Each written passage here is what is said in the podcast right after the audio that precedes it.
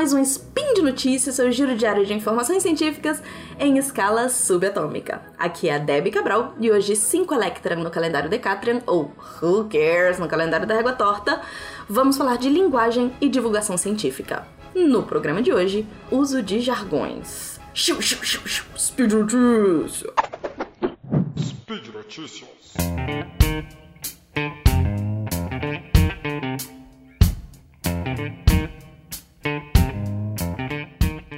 Gente recebeu um e-mail no contato.sicast.com.br do Alexandre Rajihara. Espero estar falando seu nome certo, Alexandre. Ele anexou um link do Diário da Saúde que fala que o uso de termos técnicos distancia as pessoas da ciência. E aí ele sugeriu que a gente fizesse um spin a respeito e cá estou eu. Vou falar um pouquinho então sobre o que, que são jargões, se eles são os únicos responsáveis por esse distanciamento das pessoas de, da ciência, de textos científicos, e trazer, aproveitando um pouquinho da minha experiência como editora aqui no portal. É, jargões são termos técnicos. Termos técnicos são necessários, mesmo na divulgação científica. O que acontece é que muitas vezes a gente precisa explicar esses termos técnicos, mas não dá para simplesmente ignorá-los. O que existe e que as pessoas talvez não entendam é uma diferença entre jargão e complicação desnecessária do texto, né? Vou falar um pouquinho sobre isso, mas vamos entender o seguinte: saber uma ciência, seja ela qual for, te faz pertencer a um grupo específico. E aí, assim como, vamos dizer, um grupo de adolescentes vai usar gírias que só vão ser entendidas entre eles, né? O apelido de uma pessoa que, enfim, só eles vão identificar, ou cumprimentos de mão, né, que são específicos para aquele grupo. É, na academia, você precisa mostrar para os seus pares que você também faz parte do grupo deles. E aí, com isso, você tem que falar como eles e, entre outros aspectos, usar os termos específicos da área. Ter conhecimento é ter poder. E aí a gente pode entrar na crítica da Torre de Marfim. O que que você faz com esse poder? Você pode ter os cientistas que estão lá tão distantes da sociedade, que se isolam nas suas torres de marfim, produzindo conhecimento para eles mesmos e para as revistas técnicas, como se suas descobertas não fizessem parte da nossa realidade. Ou você pode ter a pessoa que vai usar esse poder para poder distribuir conhecimento, mostrar para as pessoas o quanto a ciência interfere na vida delas e é importante na vida delas. Só que foi só no final da década de 80 que a gente começou a ver essa necessidade de se fazer uma ciência que fosse efetivamente mais acessível ao público. Ou seja, a ideia de divulgação científica é de ontem, historicamente, né? A, divulga a divulgação científica, ela faz então a tradução dessa escrita complexa e cheia de nome feio para um vocabulário mais próximo do nosso dia. E aí é isso que eu quero chamar a atenção, que não são só os jargões que deixam o texto difícil. Na verdade, eles, como eu falei, são necessários em muitos casos. Uh, o que vai tornar um texto difícil são as construções de frase complexa, se, seja de complexas, cheia de subordinação, uh, uso de expressões como uh, concomitantemente que a gente nunca usa no nosso dia a dia, sabe? Por que não falar ao mesmo tempo? Os jargões, eles quase sempre vão precisar ser explicados, mas a gente precisa deles ainda, porque senão a gente talvez não esteja comunicando ciência especificamente. Eles fazem parte, eles fazem parte de materiais que as pessoas precisam usar, eles fazem parte de ações que as pessoas fazem naquela área específica e que para isso a gente precisa explicar para as pessoas o que, que são essas ações, como que elas se dão, e aí a gente traz esses nomes. Então, jargão é importante sim. Ele só precisa ser explicado para as pessoas. É, e nem todos os jargões, obviamente, porque se você pode, como eu disse, substituir por um processo que você faz no dia a dia, tudo bem. Agora, eu não posso substituir a palavra bisturi, por exemplo, por uma faquinha, percebe? Algumas coisas a gente precisa ter um, específicas. Vou dar outro exemplo. É, o, o, no direito, você tem habeas corpus. Habeas corpus é uma expressão em latim que não tem nada a ver. Bom, não tem nada a ver, né? É, é, tipo um corpo livre, não é exatamente essa a tradução, mas a ideia seria que você use, produza um habeas corpus, que é uma peça jurídica, que é um texto, que tem um propósito específico, que é a pessoa poder responder em liberdade, por exemplo. É, então, você falar que você vai produzir um habeas corpus é importante, porque você falar que você vai produzir uma petição, você vai produzir uma. é outra coisa, né? Petição, inclusive, tem, enfim, várias, vários tipos de petição, mas vamos, vamos seguir. É, então, você falar um habeas corpus é, faz parte, eu só preciso explicar o que, que é o habeas corpus, que é o documento que é usado para isso. Mas eu preciso que as pessoas saibam o nome habeas corpus.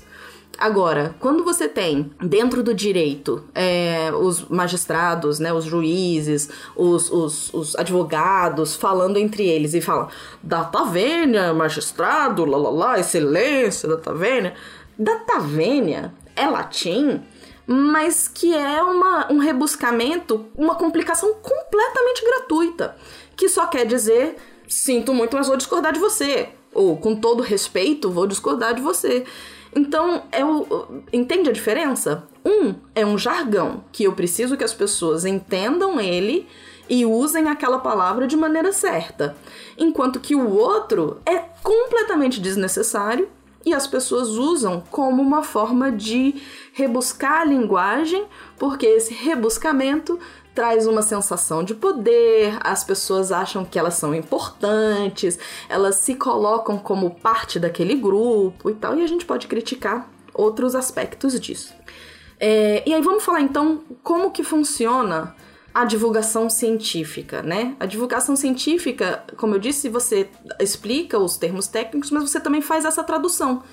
Então é você fazer frases mais curtas, é você fazer parágrafos mais curtos, é você trazer um, referências próximas do dia a dia daquela, daquele grupo para qual você está é, é, divulgando, né? Então, se você, no nosso caso do Portal Deviante, é, vai fazer de forma divertida, você vai trazer uma piada, você vai trazer referências do universo nerd, de filme, de Star Wars, você vai de, de, de Star Trek, você vai sair, uh, você vai fazer referência às pessoas do SciCast, né? Você vai ter o, o, o Guacha pisando no Lego, a altura do Fencas, a beterraba do, do Tar, Coisas que a gente tá, tá produzindo para esse grupo específico. É, e a gente tem a proposta de deixar divertida, né? Então eu sempre falo para os redatores tentarem trazer uma piada, conversar com o, com o leitor como se ele tivesse trazendo perguntas ao mesmo tempo. Então você usa é, perguntas retóricas né, no, seu, no seu texto. Mas isso significa isso? Não necessariamente, tá, tá, tá, tá, tá, tá. Você usa perguntas, não necessariamente só perguntas retóricas, porque você pode responder as perguntas no texto.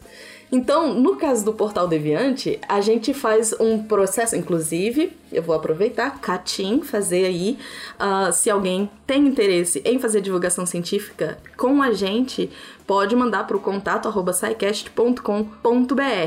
falando que quer ser redator. Qual que é a nossa proposta? A pessoa passa três textos, e aí esse período dos três textos varia, mas seriam três textos em seis meses, digamos, é, em que a pessoa produz os textos, eu reviso e vou dando essas dicas de divulgação científica.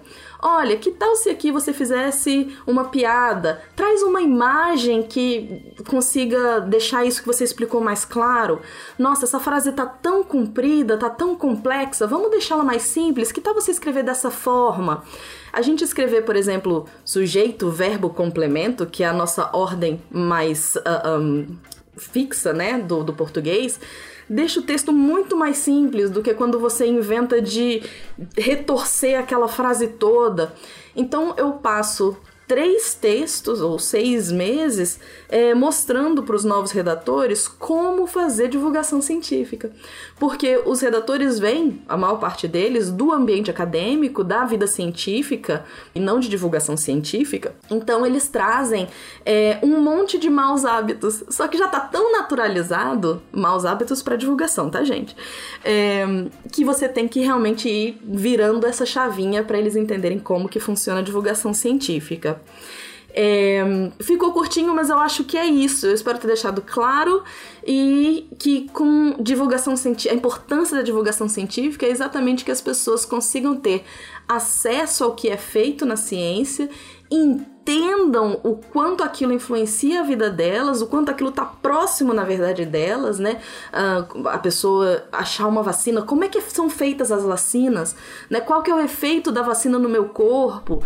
Você tem, já mesmo antes de toda essa ideia da divulgação científica, é, você tem Uh, tinha jornalistas, né, que são, você tem especializações em, em, divulgação científica, que são exatamente isso, jornalistas que vão pegar toda essa parte de ciências e vão levar para o jornal. Mas ainda assim, o jornal tem um tipo de linguagem que não é necessariamente tão acessível a tanta gente, né? Porque ele ainda tem uma linguagem jornalística que não necessariamente é tão simples. Então, uh, na minha opinião, é muito importante que os próprios cientistas entendam um, a importância da divulgação científica e aprendam a escrever eles mesmos de maneira simples um, de maneira acessível, porque simples fica parecendo que eu tô menosprezando, mas não é. É de uma maneira acessível, com uh, vocabulário do dia a dia, com frases mais curtas, com desenhos e imagens e coisas engraçadas e divertidas que façam com que as pessoas se engajem e se interessem por aquele assunto. É isso. Por hoje é só pessoal. Lembro que dos links não, porque não tem link dessa vez. Na verdade, vou deixar o link que o, Alexandre mandou. Uh, os links, links comentados estão no post. Deixa também o seu comentário, elogio, crítica, declaração de amor ou sugestão de comprimido para que eu possa dissolver. Eu não trouxe nenhum comprimido dessa vez de gramática, mas fiquem à vontade para trazer sugestões para mim. Lembro ainda que esse podcast só é possível acontecer por conta do seu apoio no patronato do SciCast, no Patreon, no Padrim ou PicPay. Um grande abraço apertado e até amanhã!